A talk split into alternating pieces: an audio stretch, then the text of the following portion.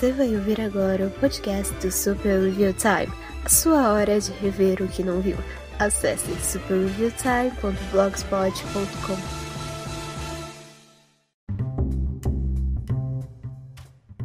Olá, sejam bem-vindos a mais um podcast do Super Review Time. Eu sou o Kapan Katsuragi e tem um gato miando aqui em casa o dia todo. Eu não sei se vai dar pra ouvir ele aí de onde vocês estão, se eu vou tratar o áudio bem o suficiente para para não aparecer. Tem uns grilos aqui, os grilos eu acho que eu consigo tirar, não sei como, uh, mas é, é, uma frequência que dá pra tirar. Enfim, você está ouvindo o podcast do Super Time, eu sou o Kapan Katsuragi, e mais um Kapan Comenta, já faz um tempinho que eu não faço um desses, né? Uh, e como todo bom portal sobre cultura pop, eu estou aqui para tratar sobre o tapa no Oscar. Né? Se você não viveu, se você não vi, viveu é ótimo, pelo amor. Se você não vive debaixo de uma pedra, você soube do grande tapa que foi dado no Oscar. E é sobre esse tapa que nós vamos comentar depois desse pequeno intervalo para vinheta e aí depois eu juro, eu prometo que não tem mais intervalo, a menos que eu passe de 40 minutos, eu não sei. Uh, mas é isso, ou, ou, ou eu começar sozinho aí e vamos pro podcast.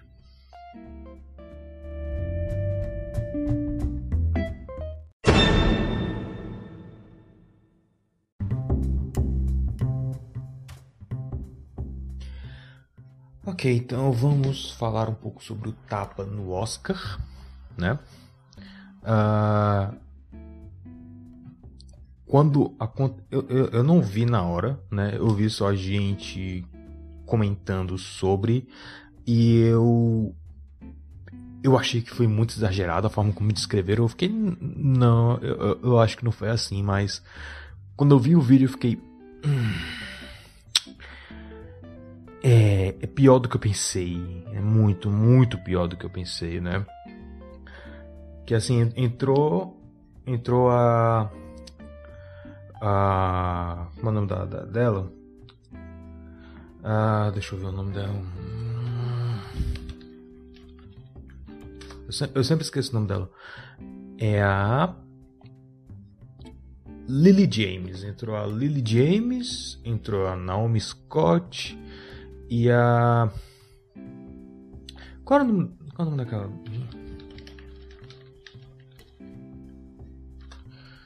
É a.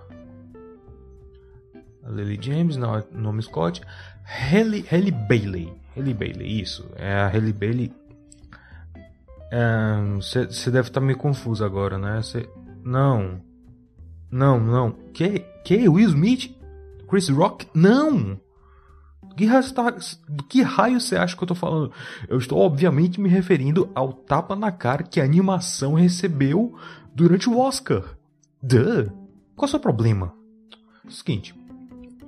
Entrou lá no palco a Lily James, a Naomi Scott e a Halle Bailey. Né? Elas entraram para anunciar o Oscar de animação.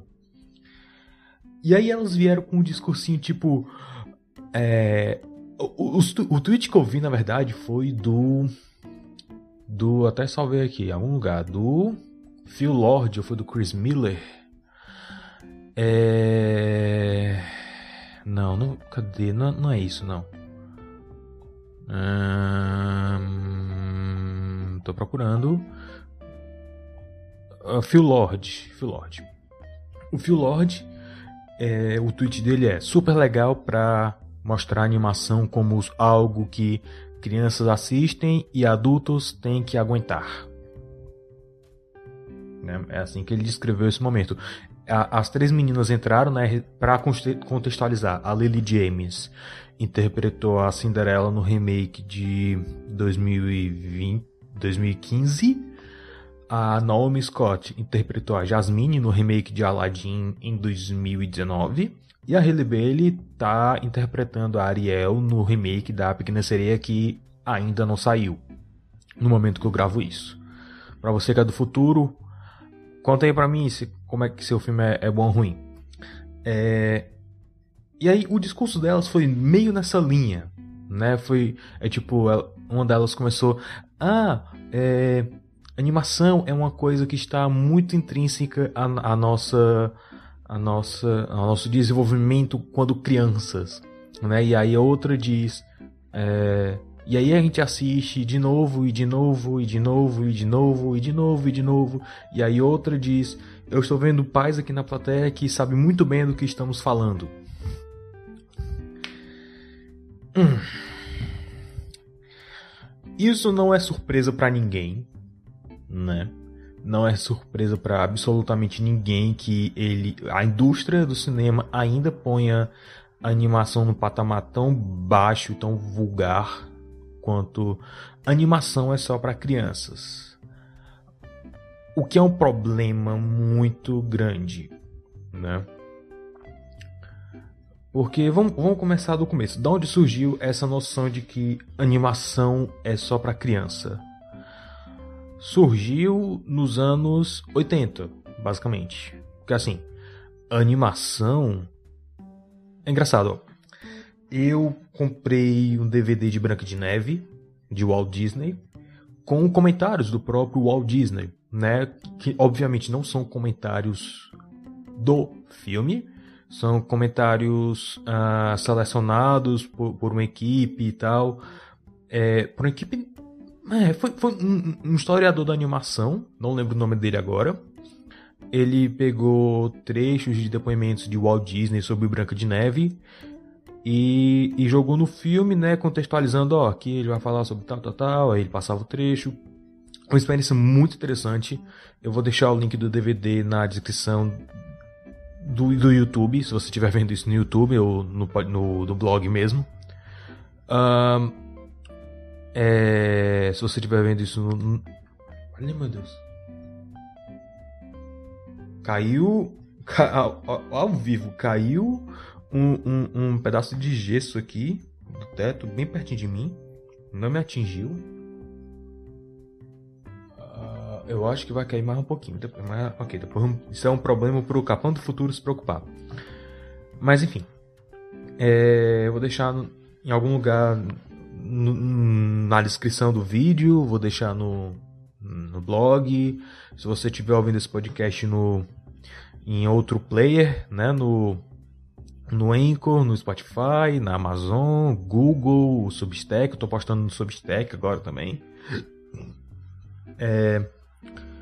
Enfim, numa dessas faixas de comentários achei muito interessante que o Walt Disney ele menciona que animação não era bem vista, não era vista com muito muito prestígio pela indústria, né? Tanto é que assim, e a Branca de Neve se eu não me engano, não foi indicado para o Oscar, mas ganhou sete estatuetas, né? Um, uma estatueta grande e sete estatuetas pequenas, é, como uma forma assim de, de mostrar é, reconhecimento pelo avanço tecnológico, né? E ele diz que aqui, eu até pego o print, ó. Uh, porque ninguém dava valor aos desenhos animados. Isso nos anos 30. Por quê? Porque nos anos 30, animação não era uma coisa para criança. Deixa eu enfatizar isso. Quando surgiu a animação nos anos 20, nos anos 30, animação não era uma coisa para criança, era uma coisa para todo mundo. Uh, era é uma novelty, basicamente, né? Era uma gimmick. Ah, tanto é que muitas animações eram feitas misturando live action e animação, né? A Disney fazia isso ao gato de novo. A Walt Disney fazia isso, o estúdio do, dos Fleischer fazia isso, uh, tanto com o, o palhaço Coco quanto com Popeye, Betty Boop, com os cenários que eles, que eles faziam a maioria das vezes, né? Quando era para ser em movimento e tal, eles faziam em 3D, eles faziam em live action, basicamente. Uh, mas tinha muito, muita animação de gente humana interagindo com animais. E tinha um que inclusive era fascinante, se você puder. Uh, tem no YouTube isso, tem no YouTube. Tem no YouTube tanto o vídeo principal da Gertie, a dinossauro, quanto alguém emulando como teria sido feito o ato da Gertie. Porque assim, Gertie era um dinossauro, né, um brachiosauro animado. E é uma animação fantástica por si só, porque foi todo, todo animado por um único cara que era perfeccionista. Então, é uma animação perfeita e foi só um maluco que fez. É, só por isso já é um feito fantástico. E aí, o cara que animou, ele tinha um ato de vaudeville, né, que era aqueles teatros ambulantes, teatro de variedades. É, sempre tinha alguém é, cantando ou depois era alguém dançando, depois era alguém declamando poesia, depois era cantando de novo. E um dos atos era Gertie a dinossauro, que o cara interagia com a Gertie ao vivo. E era um negócio fantástico, era espetacular. Se você ver, tem um vídeo de um cara fazendo isso no YouTube, né? Ele, ele refazendo o ato todo com a Gertie sendo projetada, interagindo com ela, muito legal. Ele diz: Levanta o pé direito, ela levanta. Agora, ok, agora baixa, ela baixa. Agora o pé esquerdo, ela levanta o pé esquerdo. É muito legal. Então, animação era sempre uma coisa feita para todo mundo, não era algo de criança. Crianças gostavam muito, mas adultos também. Né? Depois que o Walt Disney foi quebrando essas barreiras, inclusive o Walt Disney, eu acho que o maior trunfo do Walt Disney de mostrar que animação era coisa de adulto também era o Fantasia, né? O Fantasia o original de 1940, porque é arte. Aquilo, aquilo ali é arte, né? É, era uma coisa é, é, era uma coisa que o Walt Disney ele sempre buscava ter nos desenhos, nas animações que ele fazia, né? Quando, depois de Branca de Neve, quando eles começaram a fazer Pinóquio, né? Conta-se que teve uma reunião que ele bateu na mesa pá, e disse: Não estamos fazendo desenhos animados, não estamos fazendo cartoons, estamos fazendo arte. Então, essa era a mente dele quando ele estava produzindo uma animação. Era arte.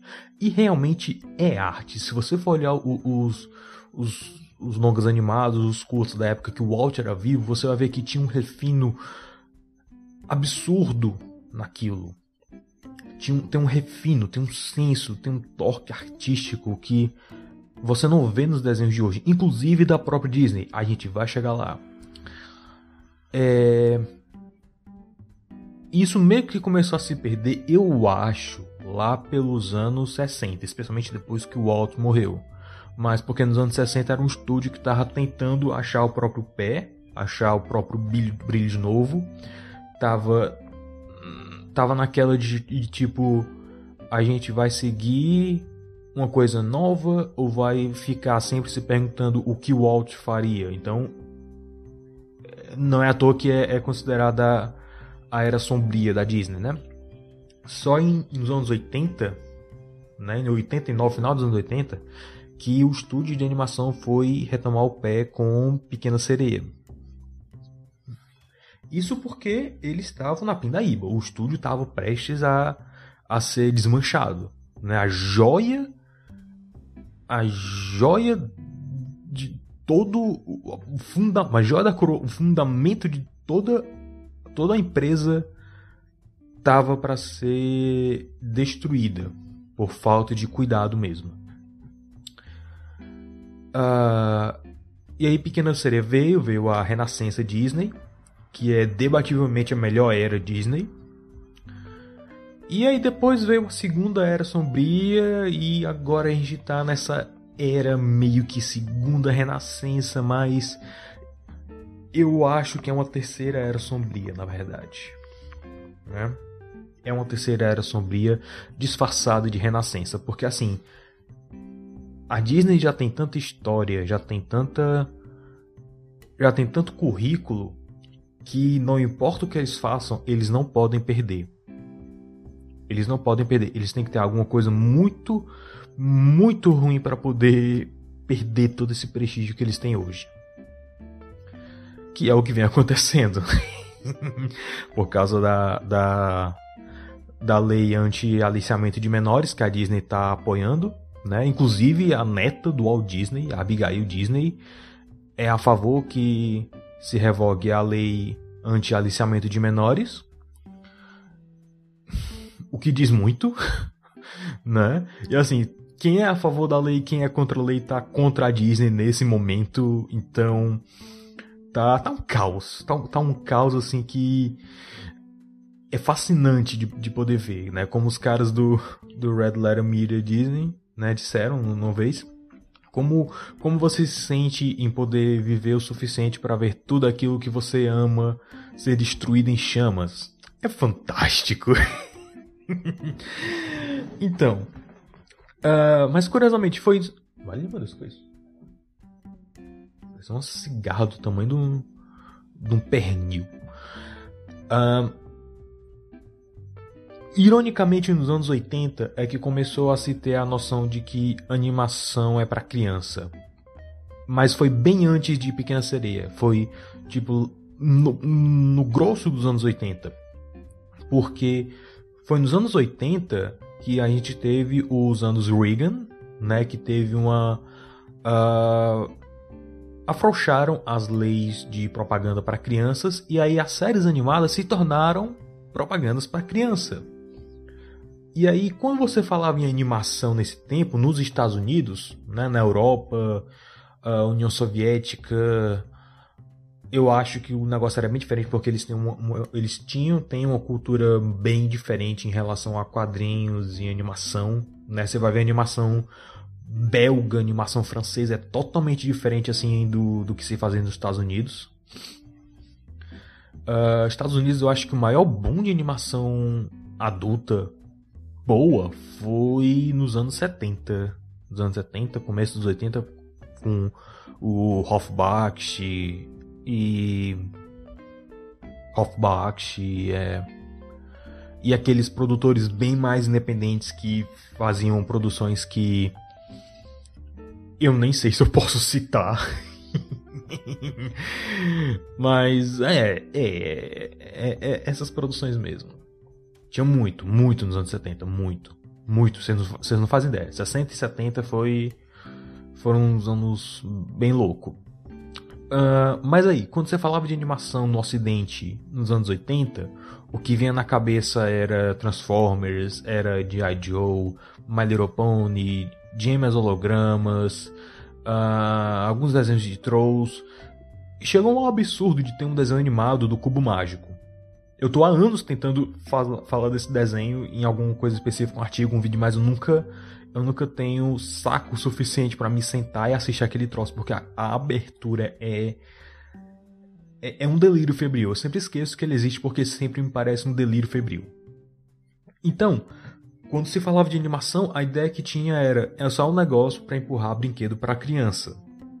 Hoje também é é, mas tem muita gente usando animação como arte ainda. As duas coisas conseguem coexistir hoje.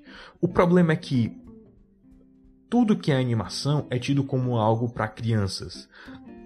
O que nos deu muitos problemas quando lançaram Sausage Party, a festa da salsicha, né, a ponto de ter que ter um selo gigante lá, não é um filme para crianças. Uh, e no caso da festa da salsicha eu entendo, porque o design de produção era, era basicamente uma paródia de filme infantil, só que para adultos, né? Era uma paródia de Food Fight, essencialmente. Então eu, eu, eu entendo eles terem que fazer isso, mas assim, eu não vejo mais nenhum outro filme adulto né, que siga o mesmo estilo. Eu não, eu não vejo tanto longo animado, série animada adulta mainstream, até porque basicamente todos eles são cópias de Simpsons, né? Ah, e aí? O que, é que acontece? A indústria do cinema ela vai se comportar dessa mesma forma para ter uma hegemonia, para Hollywood toda se sentir parte do mesmo clubinho, porque vocês sabem como é pensamento de manada, né? A Hollywood inteira é um antro de tudo que é mais perverso e vil e, e, e decrépito e depravado que você possa imaginar. E todos eles estão em um acordo não verbal de que tipo não vamos contar isso nada para ninguém porque pode afetar nossos negócios. Pode afetar nossas empresas, pode afetar nossos salários. Então, bico calado e, e bola pra frente, sabe? Engole o choro. Fizeram isso muito, ainda fazem isso, uh, especialmente na televisão, né? Vocês estão carecas de saber sobre. Vou desligar. Vou desligar o ventilador que tá muito frio. Vocês estão carecas de saber sobre os escândalos do, do Me Too e, e da Nickelodeon e do Disney Channel. Vocês sabem de tudo isso. Então, tendo isso em mente, vocês também devem. Não, não é difícil de entender que uh, a indústria da animação não é levada a sério. Mas ela é temida pela indústria. Justamente porque eles não levam a animação a sério. Você quer um exemplo? Tem um artigo escrito pelo Phil Lord e pelo Chris Miller. Eu mencionei eles antes, né? Se você não conhece eles de nome, você deve conhecer. Eles foram os responsáveis por uh, The Lego Movie, né? É, Phil and the Machines, não, Mitchells versus The Machines. Uh, e várias outras coisas agora que eu não, não, não, tenho saco de olhar, mas, cara, só de saber que eles foram os responsáveis de The Lego Movie já é suficiente, porque, caso vocês não lembrem, The Lego Movie não foi indicado aos Oscars. E foi provavelmente o melhor filme de animação daquele ano. Assim, uh, Song of the Sea também é fantástico. Eu amo Song of the Sea.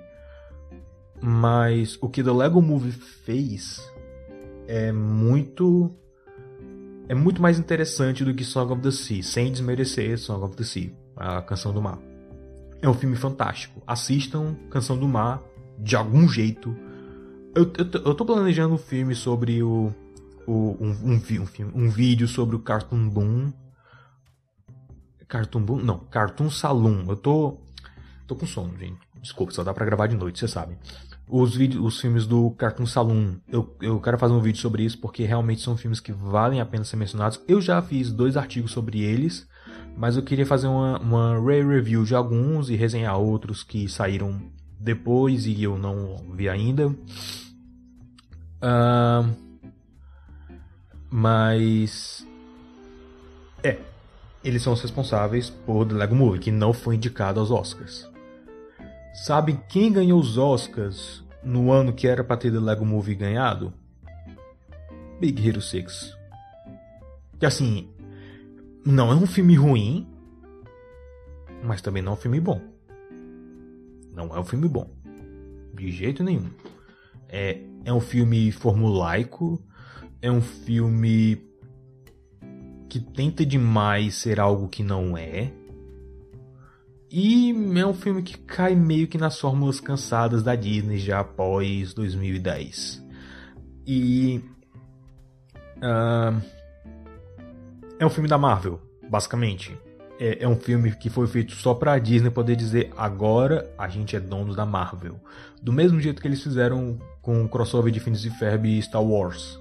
E o crossover de Phineas e Ferb com Marvel. E Valente, né, que foi a primeira princesa a vir da Pixar. Então, Big Hero 6 se sentiu mais como um, um, um asset de marketing do que um filme propriamente dito. Não é ruim, mas também não é bom, não é digno de Oscar, como todo mundo gosta de se gabar. O Oscar, o Oscar, o Oscar é uma merda, o Oscar não, não vale bosta de pelicano, tá? Sabe por quê? Alguns anos atrás saiu um artigo até no Cartoon Brew que os votantes do Oscar de animação não assistem os filmes eles votam de acordo com o que os filhos deles querem votar. Eles não assistem os, os filmes. Alguns assistem, mas aguentando, sabe? Forçados, porque eles não querem assistir. Eles querem assistir, seja lá o que raios o, o Lars von Trier faz, ou, ou qualquer um dos outros abusadores de Hollywood que eles querem esconder.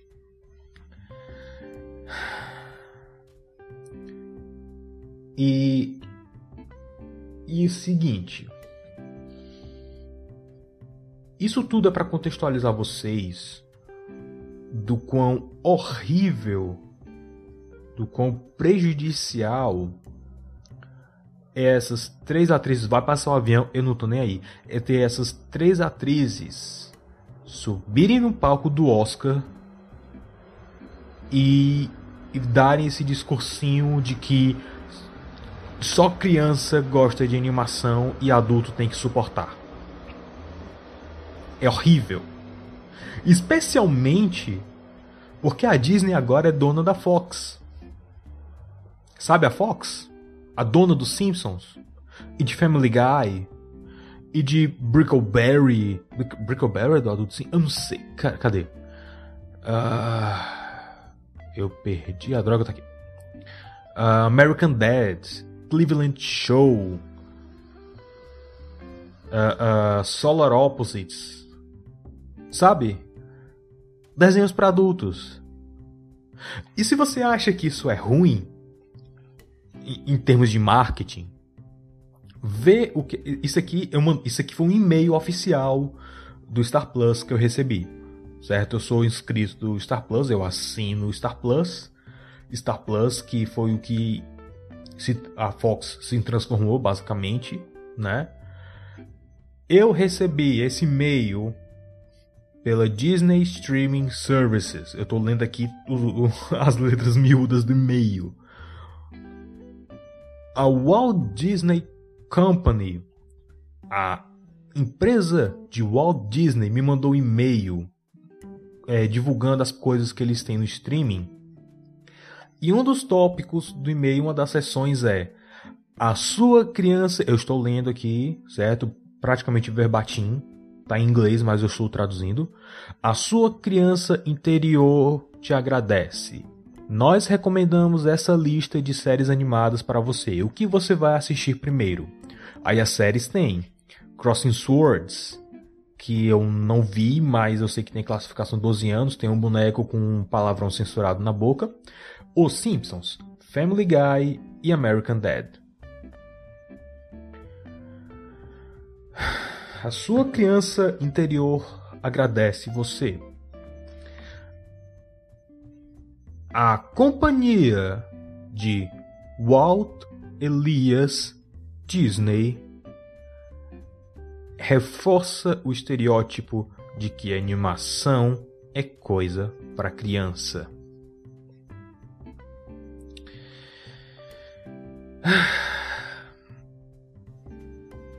Eu acho que assim, já faz um bom tempo que isso vem acontecendo, mas eu acho que é algo que só esse ano.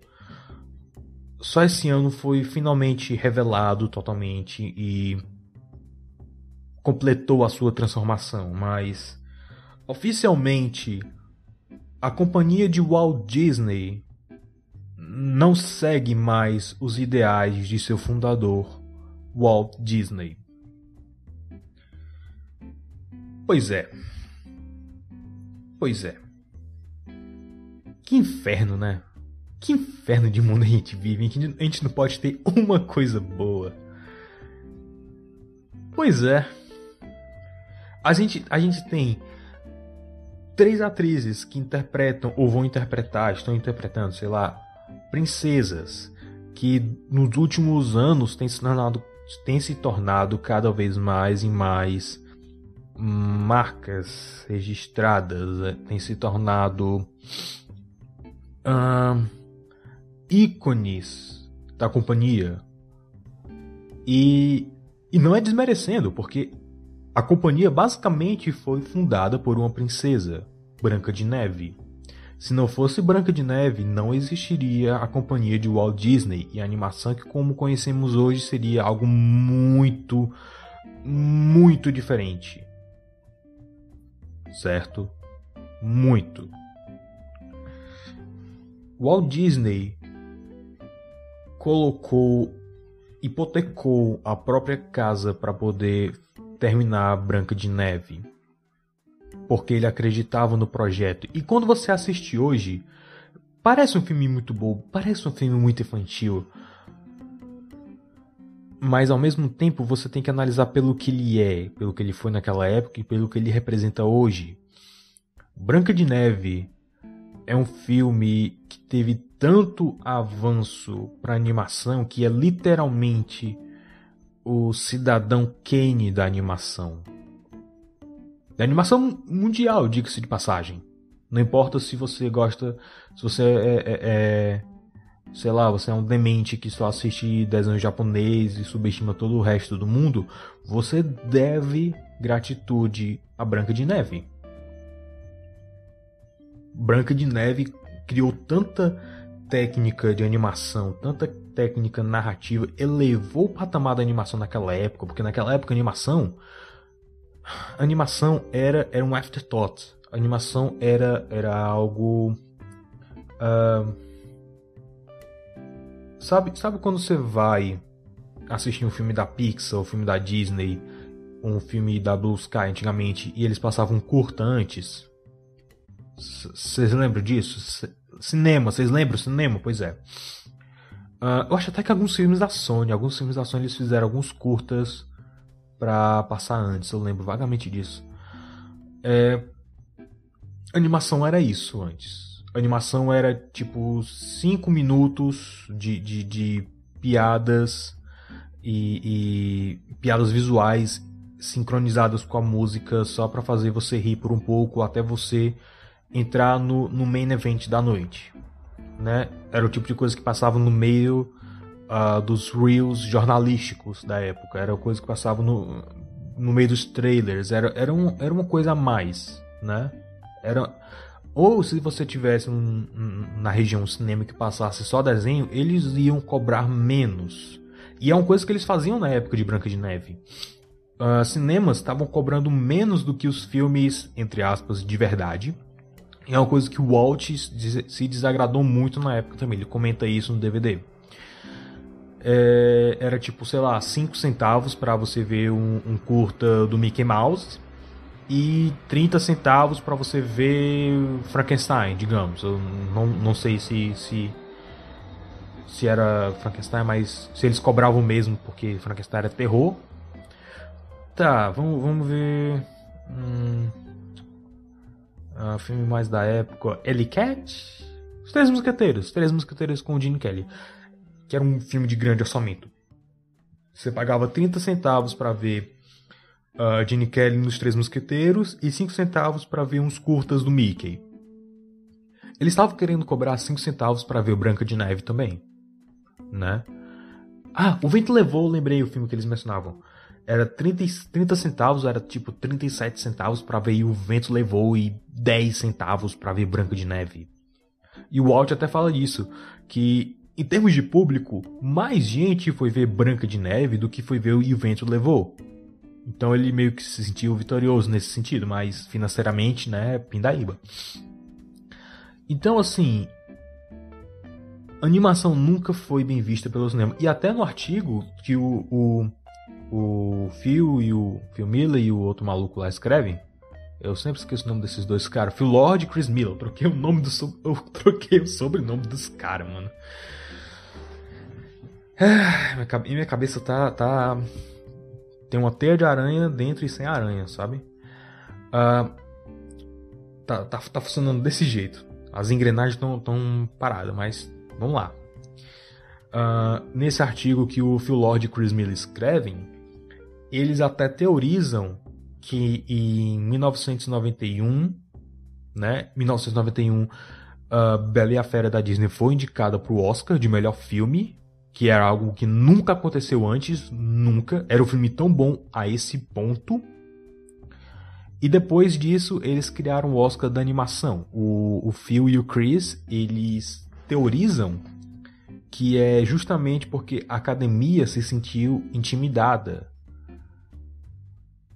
A academia ficou com medo de só ter animação no Oscar de melhor filme. Porque animação é um negócio que é é superior ao live action em muitos aspectos, em muitos sentidos, no sentido de que uh, qualquer coisa que você consiga imaginar, você pode fazer em animação. Pode ser difícil, pode durar 10 anos para você conseguir fazer o, o, sei lá, o cabelo da Violeta dos Incríveis. Eles só conseguiram realmente fazer no finalzinho do filme, porque por motivos técnicos mesmo, mas eles conseguiram. Pode demorar, pode custar muito dinheiro, pode ser muito difícil de fazer, mas em teoria é virtualmente possível. Sabe? E tipo, falando de coisas simples, tem um vídeo do Cisco e Herbert, eles comentando sobre um filme animado da época, eu não lembro agora qual, não lembro se foi Bela e a Fera, mas interessante a resenha dele de, de Bela e a Fera, porque eles tratam o filme como um filme filme, um filme normal, não um filme para criança. Eles eles se deleitam no, na, na, no design de produção, nas músicas, nos personagens, em como o filme é montado e como a câmera é planejada e blá blá blá blá blá. É um filme normal, é um filme, é um filme, é um filme, não é animação, não é algo para criança, é um filme. Mas um dia desse passou para mim no Twitter um vídeo deles comentando sobre como a forma como a câmera passa pelas cidades e tal e como aquilo é maravilhoso, é feito de uma forma maravilhosa. E às vezes esse é o tipo de coisa que você não consegue fazer em live action. Hoje você consegue por causa de drone e ironicamente por causa de animação. Mas, por exemplo, animação tem, tem usos muito, muito, muito específicos, às vezes até em questão de segurança mesmo. Por exemplo, aquele filme da Netflix, Cuties. Você sabe o filme. O maior problema daquele filme é ter sido em live action. Eu defendo isso. Eu não vi o filme, eu não me importo com esse filme, certo? Uh, quem produziu o filme tem que ir pra cadeia. Mas. O maior problema desse filme foi ter sido em live action. Se esse filme tivesse sido feito em animação, você primeiro ia ia proteger crianças de passarem por aquilo que elas tiveram que passar durante as filmagens. E segundo, você poderia deformar os personagens, deformar a animação de uma forma a, se, a sentir desgosto, sabe? Supostamente a intenção da diretora era a, a de ser um alerta de ser uma denúncia à exploração sexual infantil e blá blá blá blá blá, ok. Mas enquanto ela faz isso, ela participa do problema ao usar crianças reais. Se tivesse sido feita uma animação, cara, podia ter sido até rotoscopia, usando adultos, sabe? Mas você poderia deformar os personagens, exagerar de uma forma que você poderia sentir desgosto, de, vo de você sentir enojado e é, é, e mais atenção iria ser causada à, causa. Essa frase soa muito melhor na minha cabeça, mas dane-se. Uh, até se usasse rotoscopia, porque rotoscopia é um negócio tão bizarro de você ver, porque a, você sabe que aquilo não é real, mas se move com uma fluidez tão realística que é estranha. Assiste, assiste Rock and Rule, eu até resenho no blog também. Rock and Rule. E você vai entender o que eu tô falando. Porque o, os personagens eles foram feitos em rotoscopia, né? Alguns, os, o casal protagonista, e se eu não me engano o vilão também foi. Uh, eu não sei se todos os personagens foram, mas assim, eles são os que têm as proporções mais humanas, né? E você percebe melhor a rotoscopia. Porque, tipo, uh, eles usaram rotoscopia em Branca de Neve para fazer os anões, só que os anões são muito cartunescos. Inclusive, é um exercício interessante ver o making off de Alice, né, a cena do chá, porque os movimentos dela batem quase um para um com a da atriz, da Alice. E o chapeleiro, você nota que tem semelhança nos movimentos, mas não é um para um, não é exato. Né? Então é, é um exercício visual interessante. Ah, e aí com a rotoscopia você poderia pegar os movimentos ultra realistas, como em, em Rock and Roll, né? Os dois protagonistas, eles são. Você pode notar bem a rotoscopia, mas o rosto deles não é humano. Então é muito bizarro de assistir. É tipo, você fica. Seu, cé seu cérebro não entende aquilo como normal. Então, se Kildes tivesse sido feito em animação, poderia ter, ter sido levado a sério nesse sentido. Ou poderia ter levado a reclamação de pais retardados, eu não sei. Mas é. É. Este foi o grande tapa levado pela animação. E aí, muita, muita gente do meio tem se levantado, né? O Chris, o, o Phil, uh, portais como o Cartoon Brew e o Mashable tem escrito artigos e mais artigos sobre isso. Sabe o que isso vai dar? Em nada. Em nada. O Oscar é uma cerimônia capenga, né? Ninguém mais leva a sério, assim, ninguém mais presta atenção no Oscar. E isso fere o ego dos riquinhos famosos, né? Isso, isso fere a, a, a festa da, da, da, da masturbação ideológica deles, né? Como a gente vai poder dizer para o mundo que nós somos melhores, que nós somos mais ecológicos, enquanto gastamos toneladas de, de, de gasolina em nossos jatinhos particulares? Sabe? Fere o ego deles, fere demais.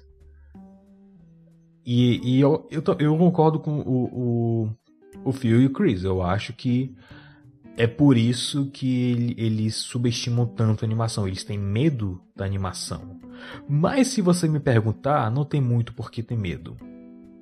Porque o estado atual da animação ocidental tá horrível.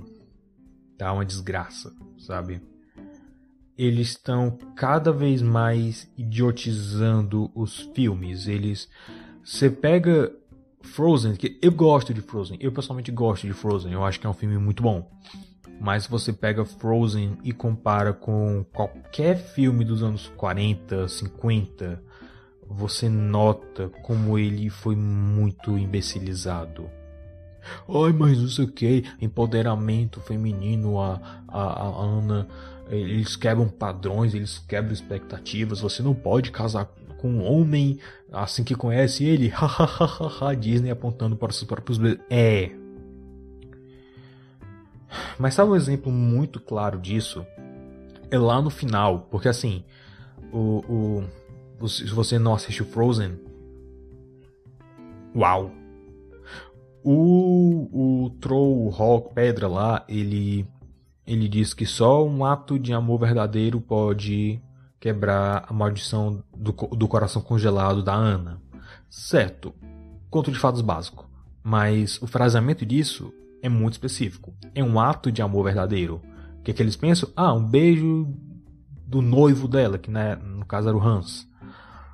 Um, e aí, no final do filme, eles descobrem o, o abraço da Elsa que salva a Ana e aí, quando acontece isso, o Olaf tem que dizer: Ah, um ato de amor verdadeiro. Isso é um negócio que sempre que eu assisto me dá nos nervos. Porque eles têm que dizer pro público imbecil deles, as crianças de 3 anos, o que está acontecendo e por que está acontecendo. Eu entendo eles, porque eu tive que assistir o remake de Bela e a Fera com um pirralho irritante atrás de mim, perguntando tudo o que acontecia para a mãe dele, até as coisas mais óbvias. Não muito legal a gente, sair estapeando todo mundo quando dá raiva, sabe? Mas, enfim, eu consegui me livrar. É... é... Mas quando você olha para os longas animados antigos, eles não têm isso eles têm um requinte, eles têm uma uma arte, sabe até Bambi, que eu, eu, pessoalmente não gosto de Bambi, mas eu reconheço que Bambi é superior a Frozen nesse sentido. Eles elaboram os seus temas, os relacionamentos dos personagens de maneiras que uma criança consegue entender a história e que um adulto consegue apreciar a arte e os personagens, sabe? é, é projetado como um balé. Pouca coisa é dita e muito é entendido. Mas esse é o negócio da arte. Nem tudo precisa ser extremamente explicado. Algumas coisas é bom serem deixadas no ar. Mas, tipo, o que Bambi fez era passar a emoção dos personagens e não explicar o lore das coisas, sabe? Isso que eu acho fantástico nos filmes antigos. Um... Então é isso. Eu, eu acho que eu tirei do peito muita coisa que eu tava querendo botar para fora. Porque eu respeito a animação demais. Demais, demais, demais, demais. Eu respeito a mídia animação e não gênero, né? E sim, eu sou a favor de que se acabe com o Oscar de melhor animação e passe a tratar a animação como que realmente é cinema. Porque, tipo, é muito imbecil você ter no Oscar de animação uma animação que é drama, uma animação que é, é musical, uma animação que é, é aventura comédia. Sabe? É, é muito idiota você ter que comparar essas coisas quando elas são completamente diferentes. Não dá. E sempre vai ganhar quem paga mais ou quem é mais seu. Cara, teve, teve gente, tem, tem votante no Oscar que, que não vai nem pelo que os filhos dizem. Tem isso no artigo do, do Cartoon Brew também. Tem os que votam por reconhecimento. Ah, isso aqui é da Disney? Whatever, meu voto vai para esse, sabe? Por isso que a Disney sempre ganha. E porque eles patrocinam também. É. Mas de novo eu faço o apelo. Eu não me importo com o Oscar e você também não deveria. Sabe? Você também não deveria se importar muitas, muito pouca premiação realmente vale a pena você acompanhar, né? É. Então é isso. Então é isso. Ah, eu acho que não tem mais nada para discorrer sobre isso. Tudo que eu tinha eu, eu joguei para fora. E lembrando, eu tô usando o YouTube também, né? Eu tô postando no canal secundário, que é o Super Time 2, o Depósito, que é lá eu jogo tudo, inclusive esse podcast. Uh, mas tem vídeo interessante no canal principal também. Blog, vez ou outra eu escrevo algum artigo, né? Eu escrevi agora alguns artigos pro mês do. Souls. Uh, eu também escrevo livros, né? Eu escrevi um romance, eu tô, é, eu tô é, faz, na pré-produção da sequência de O Pirata Sereia, Mar de Amor Desconhecido. Eu escrevi um conto curto, O Gato de Botas contra, contra a Fera, que é exatamente o que parece ser. É o Gato de Botas contra a Fera. Uh, tá na Amazon, tá na Wiclap. Uh, e tá baratinho, tá muito barato. Certo? Você gosta de, de livro barato e, e gostosinho, rápido de ler, vá atrás desse O Gato de Botas contra a Fera. Menos de 5 reais, menos de 5 reais. E eu também comecei a escrever no Substack. Você provavelmente deve estar ouvindo esse podcast lá também. Se não, eu também estou postando podcast lá, mas o Substack é mais para tentar manter um ritmo criativo. Né? Quando eu não produzir alguma coisa de valor no dia, eu vou para o Substack e escrevo alguma coisa, qualquer que seja. Pode ser Pode ser um insight aleatório, pode ser um, uma crônica, pode ser um, um, conto, qualquer coisa. Qualquer coisa, contanto que eu crie para poder manter meu fluxo criativo. Esse primeiro semestre desse, desse ano tem sido muito difícil por causa do tempo. Né? As chuvas têm sido muito piores, mas eu tô, tô, tô me pendurando, tô me pendurando. Então é isso. Obrigado pela sua audiência. Obrigado por ouvir até aqui. E eu te vejo depois, ainda vou gravar vídeos futuros que os padrinhos já sabem o que é. Eu. Ah, é, tem um padrinho também. E assinando o padrinho no nível 2, você também ganha uh, o, o, nível pago do Substack. Né? Talvez eu use o pago, talvez não, mas. Enfim, tem isso. Enfim, eu sou o Kapan Katuragi, do Super Time e até a próxima.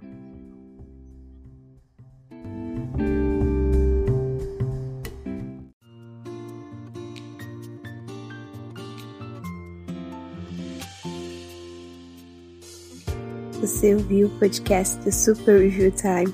Para mais resenhas e vídeos de coisas semi-obscuras, acesse superreviewtime.blogspot.com.